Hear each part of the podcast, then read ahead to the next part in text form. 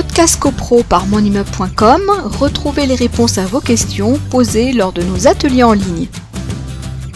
Alors, les troubles anormaux de voisinage, on avait fait un atelier là-dessus. C'est une responsabilité euh, sans faute. Euh, il ne faut pas dire que l'activité de montrer la faute de celui qui commet le trouble anormal. Non, non, le seul fait de créer un trouble manifestement anormal suffit à caractériser euh, la chose, si vous voulez. Donc, ça va être quoi? Ça va être classiquement la suroccupation des logements, c'est-à-dire que sur des petites surfaces, vous allez avoir des gens qui se plaignent que dans un studio, bah, quand on est touriste, j'allais dire, si on s'entasse à, 5 ou 6 dans un studio, euh, studio qui ne sert en définitive qu'à un couchage, j'allais dire, bon, peu, importe. Mais euh, des occupants de, l'immeuble vont pouvoir s'en plaindre en disant que ça crée des nuisances, euh, trop de monde, trop de bruit, etc. Euh, ça peut être des allées et venues incessantes. Alors ça, c'est le truc classique, euh, les portes qui claquent, etc. Euh, ça peut être euh, des pratiques nocturnes, bruit, fêtes, oui, etc. Ça peut être des problèmes de, de propreté, d'hygiène, les, poubelles, les, poubelles, sur le palier. oui, ça peut être des vélos, des trottinettes qui sont laissés dans les parties communes parce qu'on est touriste et on veut profiter de la ville lumière pendant deux, trois jours et puis que voilà. Donc ça peut être ce, ce genre de choses. Alors, le problème, c'est que quand on attaque sur ces notions-là, elles existent théoriquement. Donc, ça, c'est sûr. Mais après, c'est un problème de preuve.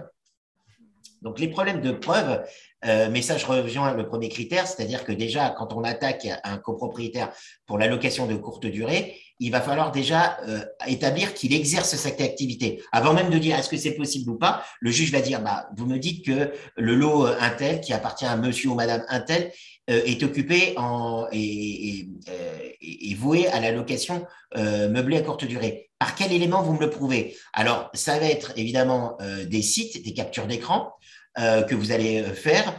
Vous, pouvez, si vous voulez vraiment blinder votre dossier, demander à un huissier de justice donc euh, officier ministériel, euh, d'établir un procès verbal de constat en disant qu'il s'est branché sur tel site et qu'il a constaté euh, au mois de janvier que tel appartement était loué, etc. Puis il va revenir en février, en mars, etc. pour bien montrer qu'il y a une récurrence de la chose. Euh, voilà, ça peut être euh, ce genre de choses. Ça peut être des attestations de, copropriétaires. Ça peut être un huissier de justice euh, qui va sonner à l'improviste et qui va demander aux gens sur quelle base ils occupent. Alors, si n'a pas d'autorisation du juge, il peut pas pénétrer dans l'appartement. Il peut juste aller sur le palier et demander aux gens sur quelle base ils, sont là, j'allais dire, sur quelle base de contrat. Et les gens libres à eux à, ces personnes de répondre à l'huissier. Il n'y a pas d'obligation puisqu'il n'y a pas de décision judiciaire. Ils font ce qu'ils veulent. Ils répondent ou ils répondent pas. S'ils répondent pas, euh, l'huissier l'indiquera dans son procès verbal de constat et le juge en tirera les conséquences euh, par rapport aux autres euh, éléments euh, qui, lui ont, qui lui auront été communiqués. Donc, il y, a, plusieurs possibilités. Alors, il y a, y a une autre possibilité aussi, c'est par exemple de commencer à remplir un formulaire en ligne en indiquant qu'on serait intéressé de louer, etc. Comme ça, on fait un début d'inscription et on, on, on, peut faire des captures d'écran, etc. Puis de dire au juge, voilà, je me suis présenté comme quelqu'un d'intéressé et je l'ai fait en janvier et je l'ai fait en mars et je l'ai fait en mai. Vous voyez bien qu'il y a une récurrence et que le bien immobilier est bien euh, utilisé en location meublée courte durée. Donc, il y, a, différentes choses. Donc, pour résumer, on a cette destination d'immeuble euh, qui est l'angle d'attaque numéro un, s'il existe. Hein.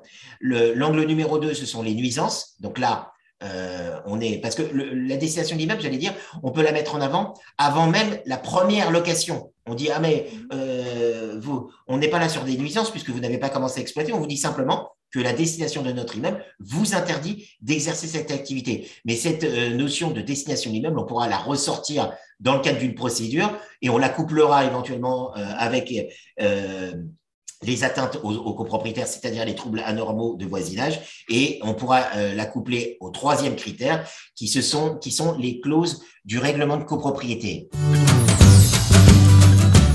Podcast CoPro par monimmeuble.com, retrouvez les réponses à vos questions posées lors de nos ateliers en ligne.